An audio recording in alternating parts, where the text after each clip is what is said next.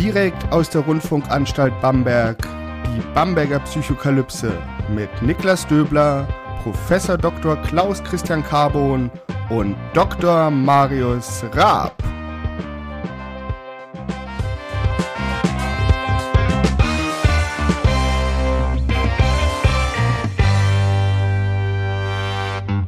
Herzlich willkommen hier zu einer besonderen Folge der Bamberger Psychokalypse. Mein Name ist Niklas Döbler, ich bin Psychologe und wissenschaftlicher Mitarbeiter am Lehrstuhl für Allgemeine Psychologie und Methodenlehre der Otto-Friedrich-Universität Bamberg. Und wie immer mache ich diesen Podcast nicht alleine, sondern mit meinen zwei genialen Kollegen Dr. Marius Raab und Professor Dr. Klaus Christian Carbon. Hallo. Servus, hallo. Hallo.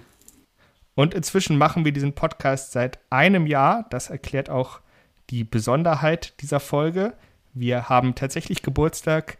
Vielen lieben Dank an alle Zuhörerinnen und Zuhörer, die uns hören, die diesen Podcast weiterverbreiten, die uns schreiben, ähm, die uns Bewertungen dalassen. Vielen, vielen Dank. Ähm, macht gerne weiter so. Empfehlt uns weiter, hört uns weiter, schreibt weiter Bewertungen, schreibt uns auch. Wir freuen uns da wirklich sehr drüber. Wir haben uns als Thema dieser Geburtstagsfolge einen Film ausgesucht, ein Thema, über das wir alle drei sehr gerne sprechen. Und ich leite es mal so ein. Es gibt eine Anekdote über den großen Regisseur Billy Wilder, dass ihm im Traum immer fantastische Filmplots erschienen sein sollen. Und er ist allerdings morgens aufgewacht und hat es vergessen. Also hat er sich Stift und Papier neben sein Bett gelegt.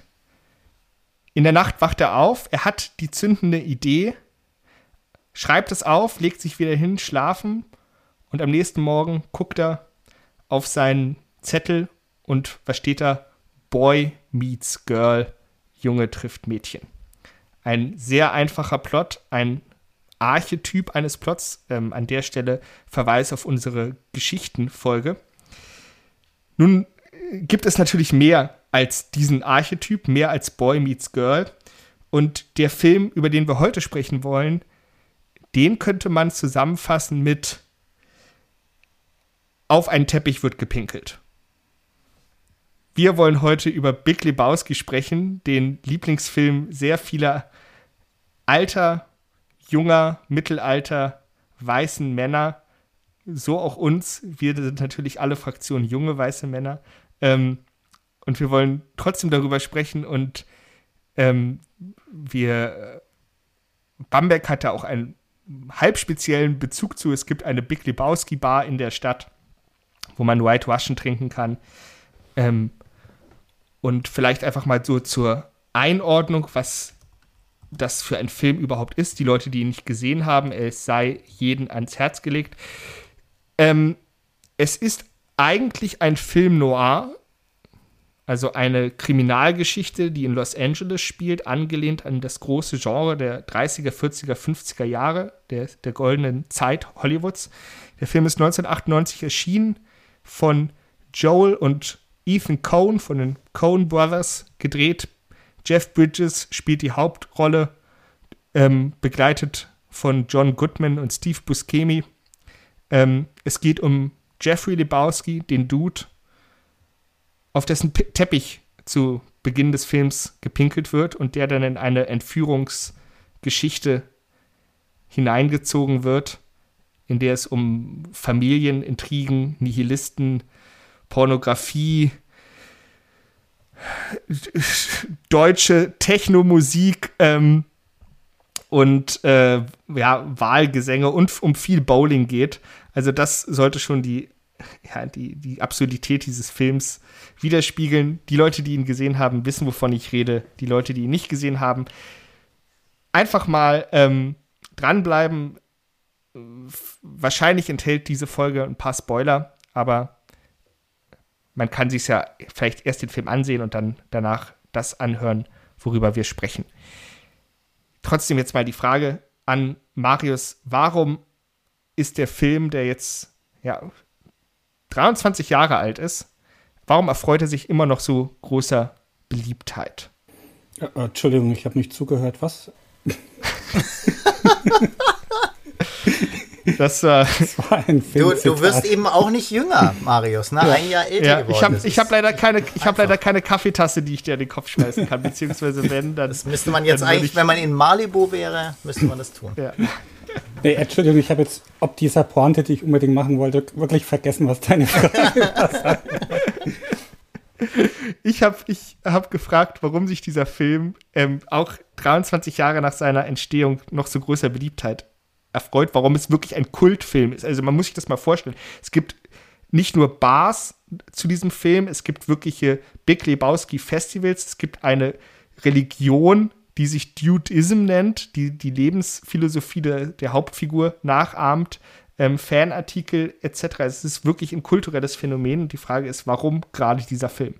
Ja, also dieser Dude, diese Hauptfigur, der ist von seiner Persönlichkeit, von seinen Handlungsweisen eigentlich völlig blank. Der lässt alles nur so mit sich geschehen, schifft sich so durch die, durchs Leben als, als Lebenskünstler und ist damit halt eine tolle Projektionsfläche und macht halt auch ein bisschen neidisch. Also der hat keine Verpflichtungen, der lebt in den Tag hinein, der kifft viel, der hat eigentlich ein schönes Leben und damit finde ich, ist er attraktiv als, weiß nicht ob als Held oder Anti-Held, aber auf jeden Fall als Gegenentwurf zu unserem normalen Leben. Und das war vor 23 Jahren schon so und das trifft heute, denke ich, auch noch genauso zu, dass er ein bisschen, man blickt auf ihn mit so einer Mischung aus Mitleid und Neid. Also, ja, ich denke, das ist das Erfolgsrezept, dass man auch irgendwie so, so eine Brücke aufbauen kann zu ihm nach dem Motto, man hat ja selbst auch im Leben mal ähm, Erfahrung gemacht, dass man scheitert und damit wird er einem so sympathisch.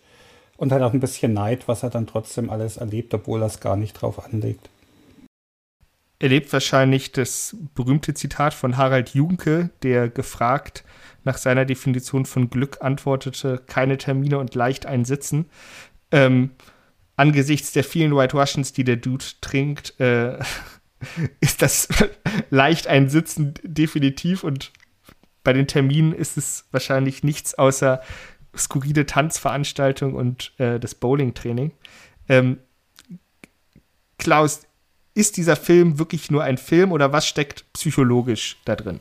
Also erstmal, Klär uns auf. ja, äh, danke. Ähm, also erstmal, ich würde ja nicht das tatsächlich mit Neid und äh, Nicht-Neid äh, tatsächlich charakterisieren wollen, sondern ich würde wirklich sagen, da schwingt was mit, ehrlich gesagt. Und bei, also bei mir würde da kein bisschen von Neid aufkommen, sondern es ist tatsächlich so, man, es schwingt da was mit, was man von sich selber kennt und was man gerne manchmal einfach ein bisschen mehr an sich ranlassen kommen würde, nämlich dass man einfach auch mal den Tag einfach so bestreitet, dass man eben nicht den Termin nachlenkt. Aber es ist trotzdem nicht Neid. Also das würde ich vielleicht einfach vielleicht ein bisschen, bisschen, bisschen schwächer ja. formulieren. Genau, es ist ein bisschen. Mm. das wäre, das wäre nämlich so eine ungute Komponente, die ich da überhaupt nicht spüre. Bewunderung sondern, vielleicht. Ja, auch, auch genau ja. und und auch eine zutiefste Sympathie für diesen ja. Charakter, der eben absolut nicht perfekt ist der sich so ein bisschen was vormacht oder ganz schön viel vormacht in gewisser Hinsicht, aber es ist letztendlich auch nicht so relevant. Also der baut nicht alles darauf auf. Das ist eben so, es ist so ein bisschen easy going und so weiter. Und zum Alkohol muss man vielleicht noch dazu sagen, Harald Juncker ist natürlich insgesamt dann zum Schluss böse geendet. Also kein gutes es ist Beispiel, kein ja. gutes Beispiel. Also für diejenigen, die uns hören, die unter 18 sind, vielleicht auch der eine oder die andere ähm, auch das sei äh, sicher ähm, und, und White Russian ist eine gefährliche Sache, wenn man zu viel davon trinkt, weil, wie funktioniert das? Es gibt einen White Russian, der mit Sahne funktioniert und einer mit Milch. Natürlich muss man den mit Milch nehmen, ist A, gesünder, weniger Kalorien, ist, finde ich, auch viel, viel leckerer. Aber in der Milch und in dem Zucker ähm, ist halt nicht nur äh, tatsächlich ein Kaffeelikör versteckt, der schon ein bisschen Prozent hat, sondern es ist vor allem Wodka noch versteckt. Und der Wodka versteckt sich so harmonisch, ähm, dass man nicht das Gefühl hat, dass es Alkohol ist und damit ist es gefährlich. Also das ist alleine schon eine, eine schöne Sache, dass man ein gutes Rezept mitbekommt bei diesem Film. Ähm, was in dem Film drin ist, ist im Prinzip, das ist eben das Faszinierende an einem sehr, sehr guten Film. An einem, der uns fasziniert und wo wir manchmal unreflektiert über Jahre gar nicht verstehen, warum wir ihn immer wieder anschauen, warum er uns äh, unglaublich anzieht. Nämlich der hat so viele Ebenen und du kannst den auf so wahnsinnig unterschiedliche Weise kannst du ihn lesen, dass er wirklich extrem vielfältig ist und du merkst mehr und mehr, es ist ein absolutes Meisterwerk, es ist ein Kunstwerk und es ist ein psychologisches Meisterstück, weil, also wir werden vielleicht ja noch ein bisschen drüber reden, alleine über die, die Idee, dass das eigentlich gar kein gar keine echte Narration ist, in der Weise, dass da was stattgefunden hat. Ein, ein, ein Bericht über eine Gruppe von, von äh, ein paar Freunden, die in Los Angeles gerne bowlen gehen und ab und zu in den In-and-Out-Burger gehen, ähm, äh, sondern dass es tatsächlich ähm, wahrscheinlich sehr viele psychologische Effekte hat, wie ähm, dass eigentlich bestimmte Charaktere sich nur vorgestellt werden äh, von bestimmten Leuten, weil sie eben so entwickelt werden müssen in ihrem Kopf, in ihrem äh, Geist, damit sie überhaupt existieren können, bis hin zur Verarbeitung von ja, politischen Themen, die gerade grassierten, bis hin zu Lebensgefühl der 60er, das da auch immer wieder aufkommt. Und da sind, also da ist sowas wie Nostalgie zwischendrin drin. Da ist auch sowas wie Sehnsucht nach Sonne. Das finde ich so faszinierend. Also wenn ich das anschaue, habe ich das Gefühl, ich bin ganz weit im Süden. Das macht eine unglaubliche Attraktivität aus. Die Leute laufen die ganze Zeit in, in Shorts rum, in, in Shirts. Ähm, ab und zu sind sie verschwitzt und du, du siehst Palmen und das hat ein, ein Wahnsinnsnimbus. All, all das zusammen und dann eben einfach dieser Geschichtenerzähler, ich finde den alleine schon brillant, der von Anfang an eigentlich eine Geschichte erzählt im Off und ganz zum Schluss nicht nur wieder ins Off kommt, sondern kurz auch ins On kommt, nämlich ähm, tatsächlich der Geschichtenerzähler, der diese Geschichte erzählt und wo man dann auch nicht mehr weiß, ist es wirklich eine Geschichte, ist es was, was real war, in, in meinem Kopf gerade entstanden ist. Du siehst den eben auch gerade und der ist auch noch so ein alter Filmheld. Das finde ich auch noch so faszinierend und er hat die gleichen Sprüche wie früher. Das ist, ja, ein echtes Meister. Man muss das wirklich gesehen haben.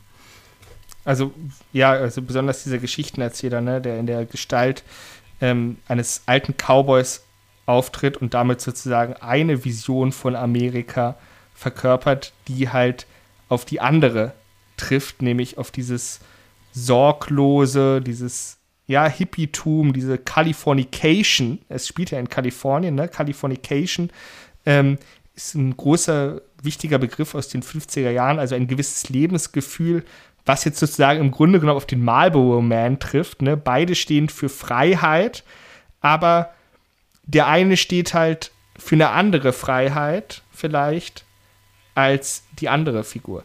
Aber ich würde mal, ich hatte gerade eine spontane Idee und wir, wir können ja einfach mal so ein bisschen so die Themen durchsprechen und auf diesen Film beziehen, die wir das letzte Jahr wirklich ähm, besprochen haben in unseren zahlreichen Versen, Kapiteln. Und ich würde einfach mal mit unserer letzten Folge anfangen. Marius, ist der Dude authentisch? Ich habe mir jetzt schon die ganze Zeit gedacht, er ist auf jeden Fall verdammt achtsam. Also er ist ja völlig im Augenblick, er bewertet nichts, er lässt alles an sich vorüberziehen, ohne es zu bewerten. Er nimmt es so hin und damit ist er auf jeden Fall achtsam. ob er jetzt authentisch ist, ist schwer zu sagen. Also ich wüsste jetzt nicht, was wirklich seine Ziele sind oder seine Wünsche, Träume, Persönlichkeit und ob er damit in Übereinstimmung lebt oder ob er einfach schon diesen Grad erreicht hat, dass er sich gelöst hat von allen Zielen und Begierden und dem Verlangen und damit eigentlich ja in sich ruht. Eigentlich, eigentlich ein sehr buddhistischer ja, Gedanke. Habe ich mir auch gerade gedacht, ja. Also ich, ich, ich finde, er ist extrem authentisch. Er wirkt auf mich extrem authentisch und das ist ja die spannende Sache, die wir gestern, äh, letztes Mal äh, tatsächlich äh, besprochen haben. Authentizität bedeutet eben nicht einfach, dass jemand immer genau das Wahre erzählt, sondern das, was seine Konstruktion ist und da nicht groß was vorgibt. Also ich meine, er gibt die ganze Zeit was vor. Das ist ja das Spannende. Es gibt sozusagen diese, diese doppelte Wendung. Also er macht so, als wäre beispielsweise, ist er ja, gibt es eine Szene, wo er bei einem äh, Millionär oder Milliardär ist, also einem sehr, sehr reichen Menschen, der genauso heißt wie er, eben auch Lebowski. Und ähm, er erzählt diesem reichen Lebowski, er selber hat nicht viel Geld sagt er eben, er hätte wichtige Geschäfte und so weiter zu tun. Das macht er auch der Polizei klar und irgendwann fragen die einfach jedes Mal, was sind sie von Beruf? Ja, und er sagt, ja, Privatier so, sozusagen, aber offensichtlich ohne Kohle. Ähm, und äh, da, da, kannst du natürlich jetzt sagen, ja, das ist doch nicht authentisch, der macht doch den anderen was vor, aber er ist in dieser Welt. Er spielt sozusagen, er ist eben ein 60er Jahre ähm, ähm, Proteststudent, äh, ähm, auch wenn er eigentlich gar nicht groß Proteststudent war, aber er lebt in diesem Lebensgefühl und damit ist es für ihn Wahrheit. Und ich glaube nicht, dass er nur eine Sekunde tatsächlich etwas vorgeben will, weil er etwas sein will, was er nicht wirklich auch irgendwo echt sein wollte und damit so ein bisschen geworden ist. Also das finde ich eben die wichtige Sache. Aber was ich nicht verstehe, jetzt wo du das so sagst, ich meine, es gibt einen Menschen, der auch den Dude wirklich auf die Palme bringt und das ist Walter Sobotczyk, ein White Anglo-Saxon Protestant, kann man sagen, ein Waffennarre, ein Vietnam-Veteran. Ja, Kathol katholisch oder jüdisch? Ach, stimmt, jüdisch. Ja, ja. Ach ja, genau, er hat ja, stimmt, er erzählt ja, dass er dann geheiratet hat. Er ist ja konvertiert. Also ein White Anglo-Saxon Catholic kann man sagen. Redneck, Redneck. ist er eigentlich. Ja, ich weiß nicht, er hat ja jetzt, er ist Polnisch. ja nicht Farmer, sondern er hat ja eine Sicherheitsfirma. Er ist ja schon eigentlich ja. Entrepreneur, ja. kann man sagen. Und dann ist die Frage, warum der Dude sich ausgerechnet mit diesem Menschen, der überhaupt nicht zu seinem eigenen Entwurf passt und er noch ständig auf die Palme bringt, ähm, das ist ja eigentlich sein bester Kumpel, sein bester Freund, kann man sagen. Vielleicht Aber zusammen mit Donny. Ja, aber er kann ja gegenüber ihm, also Walter ist äh, zum Beispiel auch äh, Vietnam-Veteran, äh, du hattest gesagt, er ist auch ein Waffennah, hat immer eine Waffe dabei. All das lehnt der Dude ab, aber damit kann er natürlich auch seine Persönlichkeit klar ausspielen. Er kann klar seine Position ähm, machen. Ähm, er hat sozusagen einen Gegenpart, wo er immer wieder seine Werte tatsächlich auch verteidigen kann. Und zwar in einer Vehemenz ähm, und einer ja, philosophischen, fast philosophischen ähm, Stärke, dass es, dass es ähm, ohne den Walter, glaube ich, nicht gehen würde, weil sein Umfeld selber ist ja eigentlich relativ dumpf, weil das ist ja das Spannende. Er hat, ist ja im Prinzip, er macht ja dauernd nur Bowling und die Leute wollen nur Bowling machen, die wollen sich nicht unterhalten. Und Walter ist eines, definitiv, er kann auf hohem Niveau diskutieren, hat nur eine Gegenposition oftmals, aber ist letztendlich jemand, der intellektualisiert auch. Also wenn er über Lenin spricht und so weiter. Und das ist bestimmt, sind Themen, die normalerweise in dieser Bowlinghalle niemals fallen würden.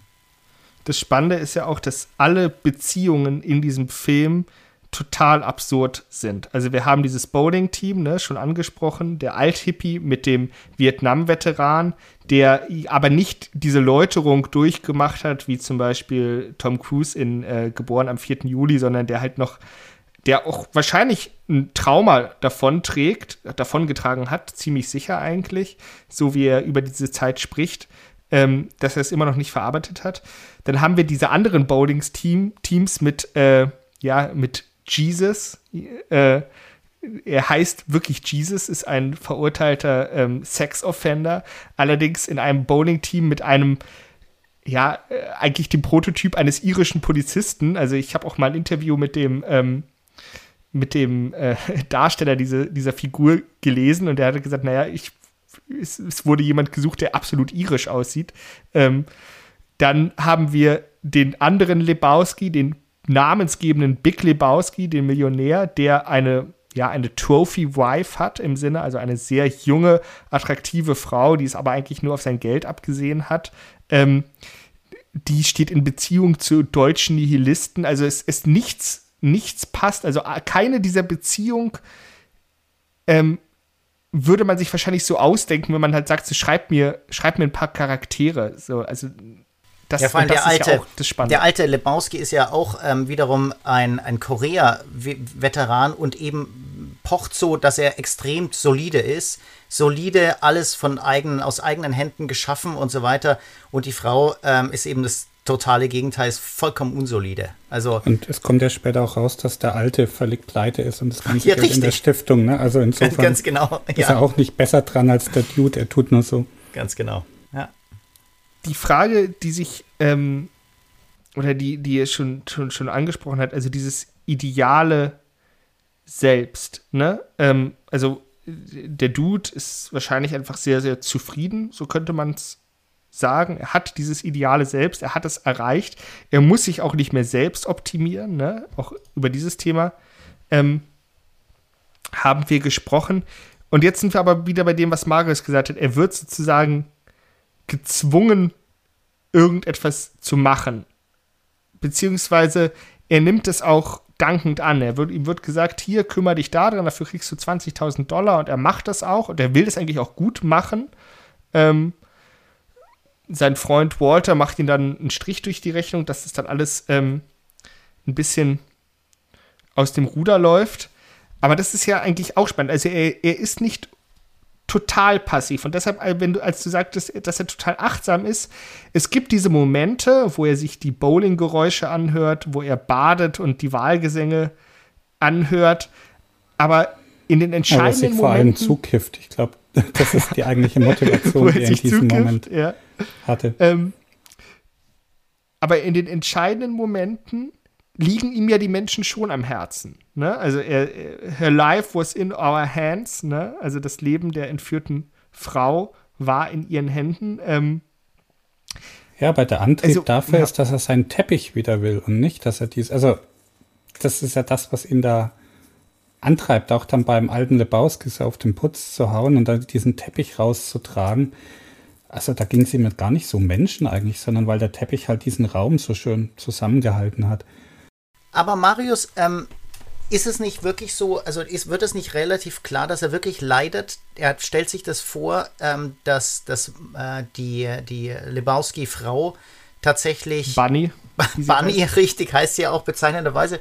Und ähm, dass, dass sie wirklich jetzt umkommen könnte. Also äh, ihr, ihr Leben lag in in unseren Händen. Das ist die eine Aussage. Und er ist wirklich fix und fertig. Er ist wirklich sauer. Hm. Ähm, und ich glaube nicht, dass es primär um, um diesen Teppich geht. Und das auch, das, man merkt es mit Donny zum Beispiel. Als Donny stirbt. Ich gerade sagen. Genau. Aber gerade mit Donny, ähm, er dreht nicht durch, als er stirbt, sondern er dreht durch, als Walter eine Zitat fucking Travesty daraus macht und ja. beim Asche verstreuen eben die Asche gegen den Wind und alles. Also es war nicht der Dew, äh, der Tod von Donny, der den Dew dann auf die Palme gebracht hat, sondern dass Walter eben eine Travestie aus der Abschiedsfeier gemacht hat, also diese ähm, Regeln gebrochen hat. Das fand ich schon bemerkenswert, dass es gar nicht der Verlust von Donny selbst war in dem Moment. Und ja, oder wie habt ihr das interpretiert?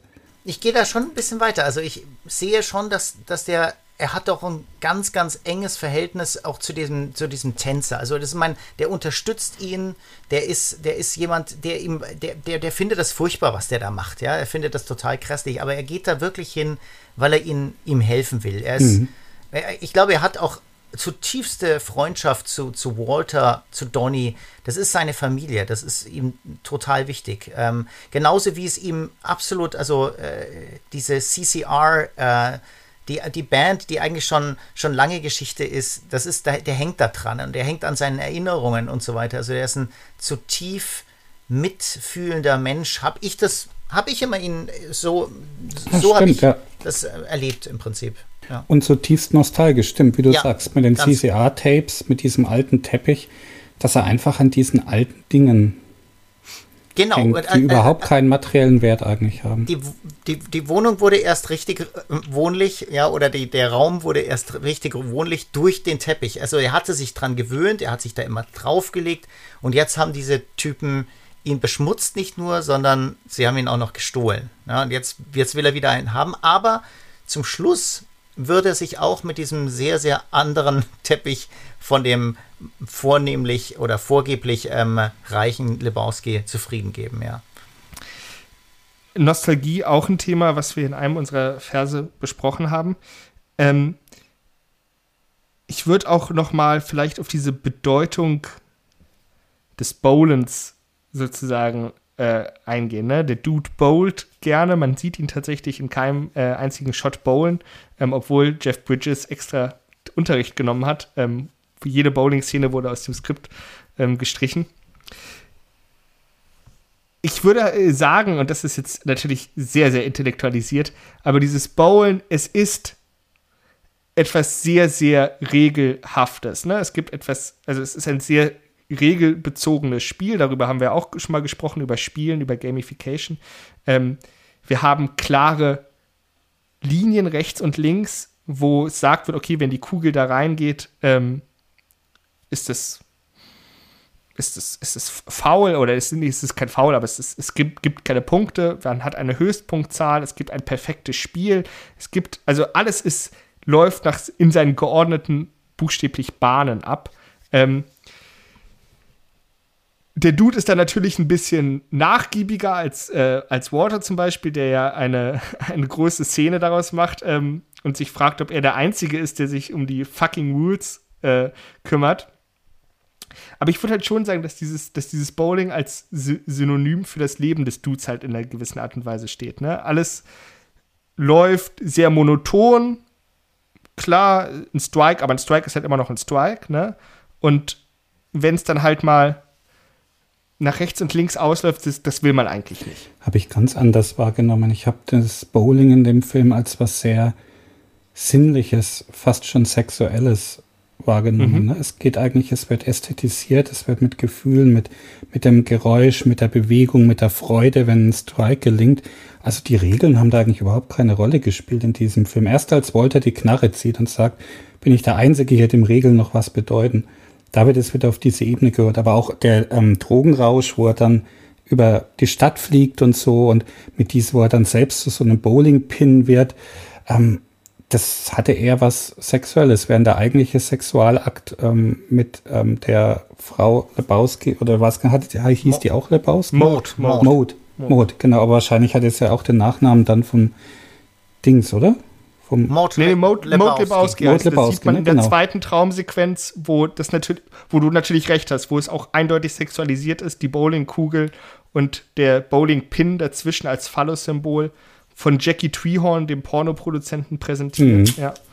Nein, nein, genau. genau würde ich, würd also ich, da wird es ein Porno, da wird es ja. eine Travestie eigentlich. Also die Travestie, die er dann später beklagt bei dieser ähm, Urnenszene, während mit, das mit Mode eigentlich eher was absurd Künstlerisches ja, hat und man das gar nicht so recht, oder habe ich es falsch in Erinnerung? Man kriegt doch den eigentlichen Beischlaf gar nicht so mit oder nur das Nö. Nachspiel, wo sie sich ja, auf dem ja, Bett ja, wälzt und genau, ja. Ne, nur wo, genau, er ist ja auch ähm, eben abgeschossen durch ähm, diese Droge oder was da drin war im Trink ähm, und wie sie sich dann eben auf dem Rücken wälzt und sagt, sie will schwanger werden. Also eine Redu Reduktion des Aktes auf, ähm, auf die Fortpflanzung. Ja, also ich, ich sehe das auch so. Es ist, für mich ist das Bowling hier tatsächlich auf der Seite von ähm, vom Big Lebowski, vom Dude, ist tatsächlich absolut sinnlich. Und es ist tatsächlich so, ähm, ja, da werden äh, Dinge äh, gezählt und so weiter, das ist keine Frage, aber im Prinzip hat es was Meditatives. Das sieht man auch daran, dass er sich auf den Rücken legt und tatsächlich ähm, mit einem 80er Jahre Walkman ähm, äh, auch wieder so eine nostalgische äh, Referenz ähm, sich tatsächlich ähm, das Klickern von Bowlingkugeln anhört und, und die Strikes und so weiter. Und dann eben die, ganz eindeutig dieses, dieses Video vollkommen surreales, sexualisiertes Video, ähm, was er sozusagen träumt, ähm, dass, dass es so extrem ästhetisiert ist. Und ähm, tatsächlich, als der Walter so total durchdreht mit den Regeln und man merkt, der ist wirklich ganz an der Grenze ähm, des, des Normalen, also wo er dann auch ja diese, nicht nur eine große Sache draus macht, sondern er zieht ja eine, eine, eine Waffe, er, er bedroht den anderen, um zu unterschreiben, dass es wirklich definitiv ein Fehler war, dass er übertreten hat und bringt das dann noch zu, in Zusammenhang mit Vietnam. Und später bringt er im Prinzip, merkst du, dass dieses Gefüge, das für den das ganz wichtig ist, dass es Regeln gibt, dass er sogar ähm, begründet, dass die Deutschen im Zweiten Weltkrieg und was ja auch immer sie alles angerichtet haben, ähm, tatsächlich Regeln hatten, im Gegensatz zu Nihilisten, die ihnen wirklich Angst machen. Also dem machen diese, dieses unstrukturierte, dieses nicht mehr irgendwo eine, eine, eine Basis haben, eine Referenz haben, das macht ihm Angst. Dagegen der Dude lässt das durchaus passieren. Der hätte auch gesagt, lass gut sein, dann hast du von mir aus nicht übertreten. Und ähm, für mich ist das nicht entscheidend. Ich will mit meinen Kumpels hier sitzen, ich will ein Bierchen trinken, Bud Light oder was ja auch immer da trinken, irgend so ein miserables Bier. Und, ähm, und tatsächlich, ähm, aber währenddessen einfach ähm, tatsächlich ähm, sinnlich das an sich vorbeirauschen lässt. Dann würde ich mich präzisieren, weil ähm, das ergibt äh, total Sinn, was ihr gesagt habt, und halt sagen, dass dieses Bowling je nach für je nach Charakter ähm, eine unterschiedliche Bedeutung hat, aber das, was sie eben zusammenhält, what, what really ties the group together, eben dieses Bowling mit seinen klaren Strukturen ist. Also das ist der Ort, an dem man sich trifft. Dort passiert viel Handlung tatsächlich. Ähm, und es ist halt, wie gesagt, dieses sehr geradlinige, begrenzende Spiel, was eigentlich dann ja auch wieder ein Paradox ist zu der Struktur des Filmes, der überhaupt nicht geradlinig ist und der eben nicht auf ein klares Endergebnis zu, zusteuert, sondern sehr verworren ist. Die Szenen ergeben teilweise dramaturgisch nicht wirklich Sinn. Also du könntest sie einfach beliebig austauschen, die, ähm, aber trotzdem funktioniert alles. Und das ist so das Wunderbare an diesem Film. Auf dem Papier dürfte er eigentlich nicht funktionieren und er funktioniert jedes Mal, für mich zumindest, ähm, jedes Mal besser, jedes Mal entdeckt man neue Feinheiten, die eingebaut sind. Ähm, und das ist das Spannende, wie etwas so gut sein kann, was eigentlich nicht gut sein sollte. Ist Big Lebowski Trash? Das, wir, wir, wir rattern ein bisschen unsere Themen durch. Ist Big Lebowski Trash? also wenn du, wenn du manche Elemente anschaust, ähm, wie die zusammenpassen ähm, oder nicht zusammenpassen, dann hast du in der ganz oberflächlichen Betrachtung vielleicht so ein Gefühl davon. Und das ist also aber ganz weit davon entfernt für mich. Ähm, tatsächlich von Trash.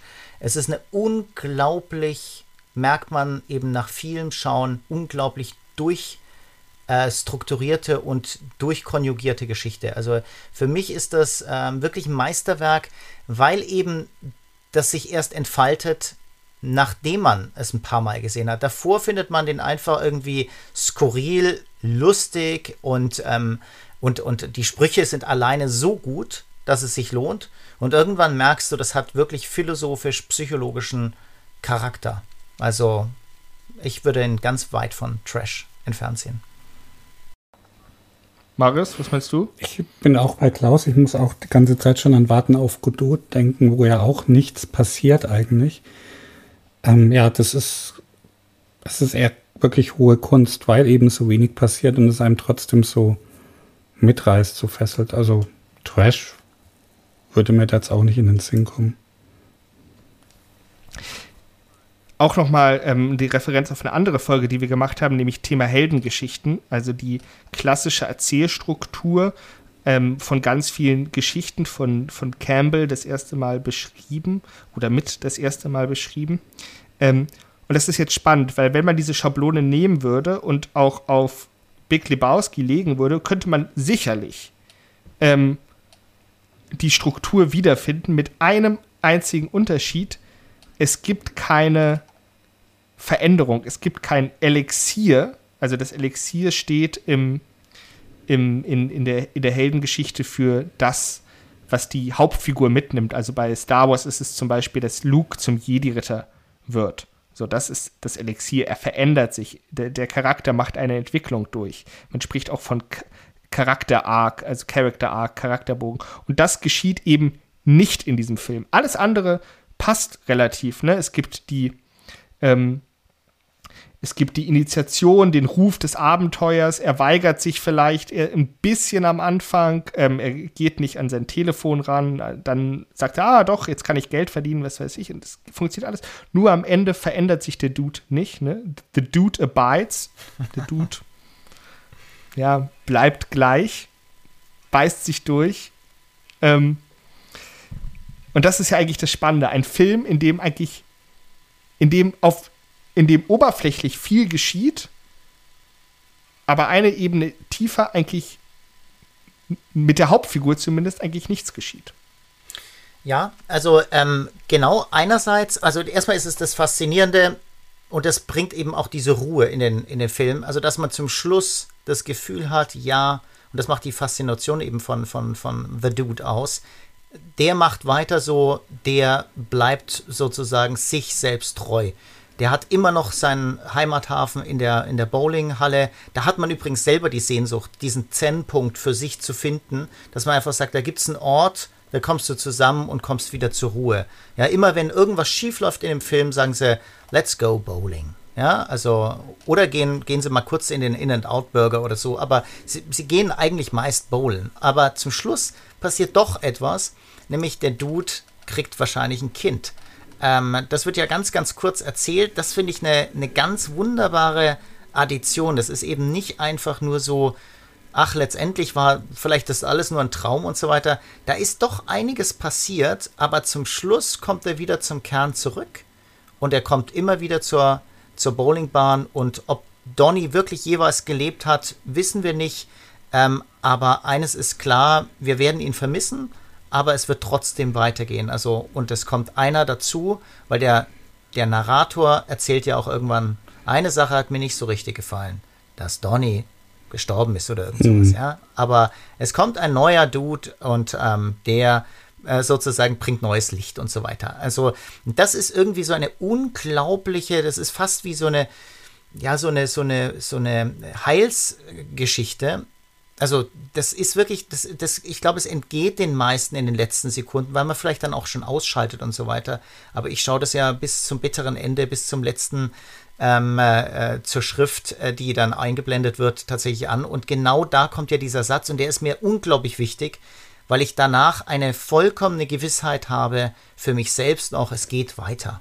Das ist eine Wahnsinns-Message, ehrlich gesagt. Ich ähm, muss jetzt doch schon wieder an Warten ähm, auf Godot denken, weil ich habe da mal gelesen, ich, also ich bin jetzt nicht so der Beckett-Experte, ich habe mal gelesen, dass es ähm, eine Metapher wäre für Menschen, die unfähig sind, sich mit ihrer Vergangenheit auseinanderzusetzen, auch mit der kollektiven und ähm, einfach in der Gegenwart irgendwie sich nur ablenken würden. Und das passte eigentlich jetzt, wo wir es eben kurz hatten, schon verdammt gut auf, auf unsere Hauptfiguren, weil ne, der Dude lebt in so einer Nostalgiewelt von Walkman, CCR-Kassetten und einem alten Teppich. Aber die, ähm, zum Beispiel das Vietnam-Trauma, was da immer wieder ähm, durchscheint, wird eben so gar nicht aufgearbeitet. Das heißt, da steckt Walter ja drin und kann nicht raus. Also sozusagen ein Godot der, ähm, der Jetztzeit oder der 90er Jahre, wo die Traumata der 70er Jahre der USA die Leute, die Figuren zwar verfolgen, auch dieser Kapitalismus mit dem alten, dicken Big Lebowski eben, aber die Figuren tun nicht so recht damit. Also ist dieses Kind, was am Schluss rauskommt, aber ja auch nur angedeutet, nur versprochen wird und nicht zu sehen ist, so der einzige Hoffnungsschimmer eigentlich, dass doch noch eine Generation nachkommt, die diesen Traumata vielleicht entwachsen ist oder überinterpretiere ich das gerade alles wenig? Ich, ich würde tatsächlich ähm, dir zustimmen ähm, mit, der, mit der Vergangenheitsbewältigung, weil ja auch The Big Lebowski, also der andere Lebowski, ne, nicht El Dudorino, His Dudeness oder äh, The Dude, ähm, der setzt sich ja mit seiner Vergangenheit auch ja. nicht äh, auseinander, indem er sie ja überhöht, indem er sie falsch wiedergibt, indem er eine genau, falsche ja. Lebensgeschichte, ne, Callback zu unserer Lebensgeschichte, ähm, Folge erzählt. Ähm, also über, diese, über diesen Kindaspekt habe ich nie nachgedacht. Ähm, der war mir auch tatsächlich nie so wichtig. Ähm, für mich war es eigentlich eher so dieses The Dude abides. Das ist so die zentrale Message. So, er, er, bleibt gleich. Es, es passt schon. Und dann, vielleicht geschieht es wieder, vielleicht geschieht es auch nicht. Das ist mir relativ egal, weil. Aber so. genau, weil ja, aber, da ist doch auch hm? dieser, ähm, wo sie diesen einen Jungen besuchen, der das Frensdorfer Gmarblatt austrägt, ne? Da ist er auch ein. Ja. Das ist ein fantastisches Video. Das sollten wir ja. auch in die Shownotes packen. Es ist großartig. Da ist doch im Hintergrund zum Beispiel ähm, von dem Vater von diesem Jungen, der in der eisernen ja. Lunge liegt. Und das ist ja auch ein gewisser Anachronismus. Also es gibt ja, Natürlich, auch damals ja. gab es schon fast kaum noch Menschen, die in dieser Lunge lagen. Ersatzteile waren schon knapp. Na, also auch das ist so eine Referenz auf die 60er, 70er Jahre, eine ganz klare. Und Absolut, auch die Elterngeneration im Prinzip.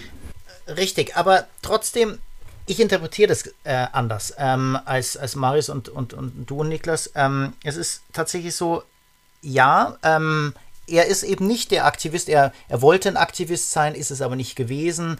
Er könnte vielleicht das eine oder andere auch verändern in dieser Welt, aber letztendlich ist es so, die Gewissheit, du wirst gut durchkommen, du bist nicht der Aktivist, du bist nicht der große Held, aber du kannst irgendwie ein gutes Leben haben und es geht auch irgendwo weiter. Es geht einfach weiter und das ist also unglaublich wohltuend, finde ich, diese, diese Message. Es ist nämlich eben nicht dieses, Junge, du musst was schaffen in diesem Leben und, und wenn du nicht die Welt äh, mindestens drei Schritte weiter gehst, dann, dann bist du Verlierer und so weiter. Und das ist wirklich, ich finde, danach ist man deutlich glücklicher nach dem Film.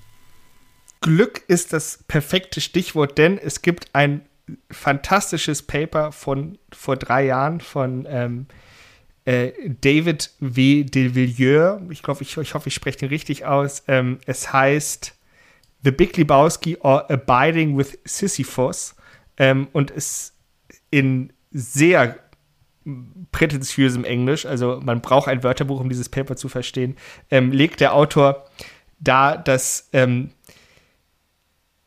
The Big Lebowski am besten zu verstehen sei im Kontext von Albert Camus' Werk Der Mythos des Sisyphos, wo es nämlich genau um diese Themen geht, Glück.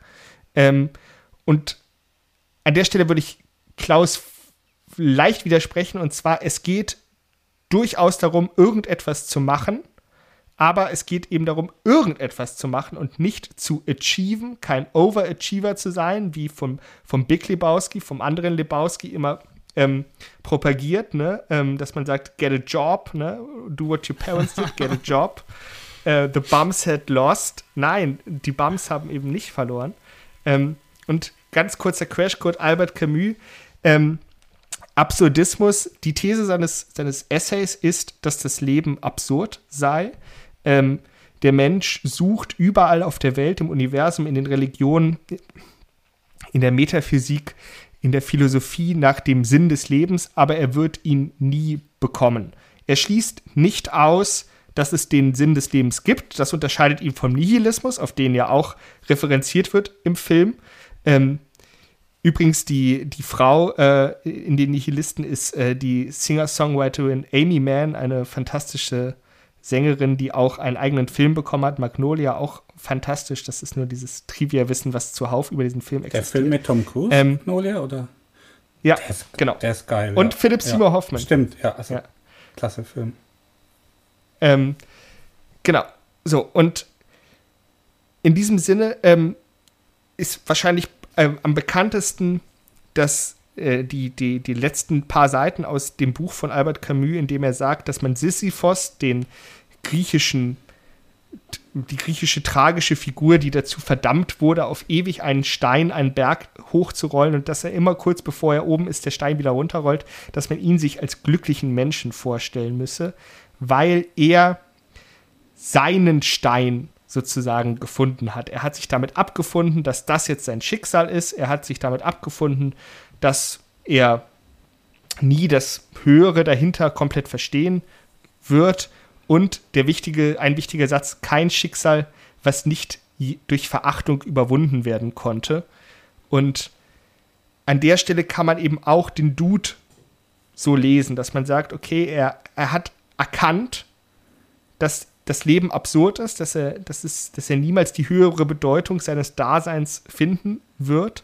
Und er hat sich, er hat offensichtlich Camus gelesen, er embraced das Absurde, er erkennt es an, er sagt, okay, auch selbst wenn ich nie rausfinde, was der Sinn des Lebens ist, ich mache einfach, ich lebe einfach, da drin besteht, ähm, äh, besteht das, der Sinn des Lebens, einfach zu leben. Ne? Ähm, Im Sinne der französischen Existenzialisten wahrscheinlich mit sehr viel Rotwein, äh, Zigaretten und Geschlechtsverkehr. Aber ähm, den, naja, ich meine, den Rotwein kann man durch, äh, durch White Russian ersetzen, die, die Zigaretten durch, durch Joints und dann ist man auch schon relativ nah dran. Und den Geschlechtsverkehr vielleicht durch das Bowling, ne? was, ja, was ja sehr sinnlich ist, haben wir ja rausgearbeitet. Also hier an der Stelle auch nochmal das Zeichen, wie sehr man diesen Film intellektualisieren kann, wie sehr man da reinlesen kann, wenn man denn möchte, wenn man sich darauf einlässt, tatsächlich mal so ein bisschen auch hinter die Fassade von so einem ja, Spielfilm einfach mal zu gucken und einfach mal ein bisschen drüber nachzudenken. Und an der Stelle auch nochmal der Verweis auf dieses ähm, Authentische des Films. Das muss man natürlich sagen, dass der Film sehr von Jeff Bridges als Dude lebt, der dem ja oft nachgewirkt gesagt wird, dass er sich im Grunde genommen selbst spielt, dass er authentisch ist, weil es seine Badelatschen sind, die er trägt. Äh, ich glaube, sein Bademantel ist es auch. Ähm, also, der da auch sehr, sehr viel seiner eigenen Persönlichkeit mit reingebracht hat. Ähm, Ich würde gerne mit dem letzten Satz äh, von dem Paper, von dem ich gerade erzählt habe, schließen, denn wir sind schon bei 45 Minuten. Ähm, wir verlinken das auch noch mal, aber ich äh, zitiere trotzdem. It is as if Sisyphus, in retreat from the agonism of consciousness and thus the he heroic austerity Camus would ascribe to him, had been allowed to claim his happiness in an indolent form of making do within the narrow confines of a bowling lane. Also der Dude, der einfach bowlt und das macht ihn glücklich. In diesem Sinne muss man sich den Dude als glücklichen Menschen vorstellen. Und im Sinne dessen, dass wir jetzt schon ein Jahr auf Sendung sind, muss man sich uns auch als glückliche Menschen vorstellen. Und ich sage Tschüss auf ein weiteres Jahr. Servus, ciao. Ade. Professor Dr. Klaus Christian Carbon und Dr. Marius Ra. Bis zum nächsten Mal.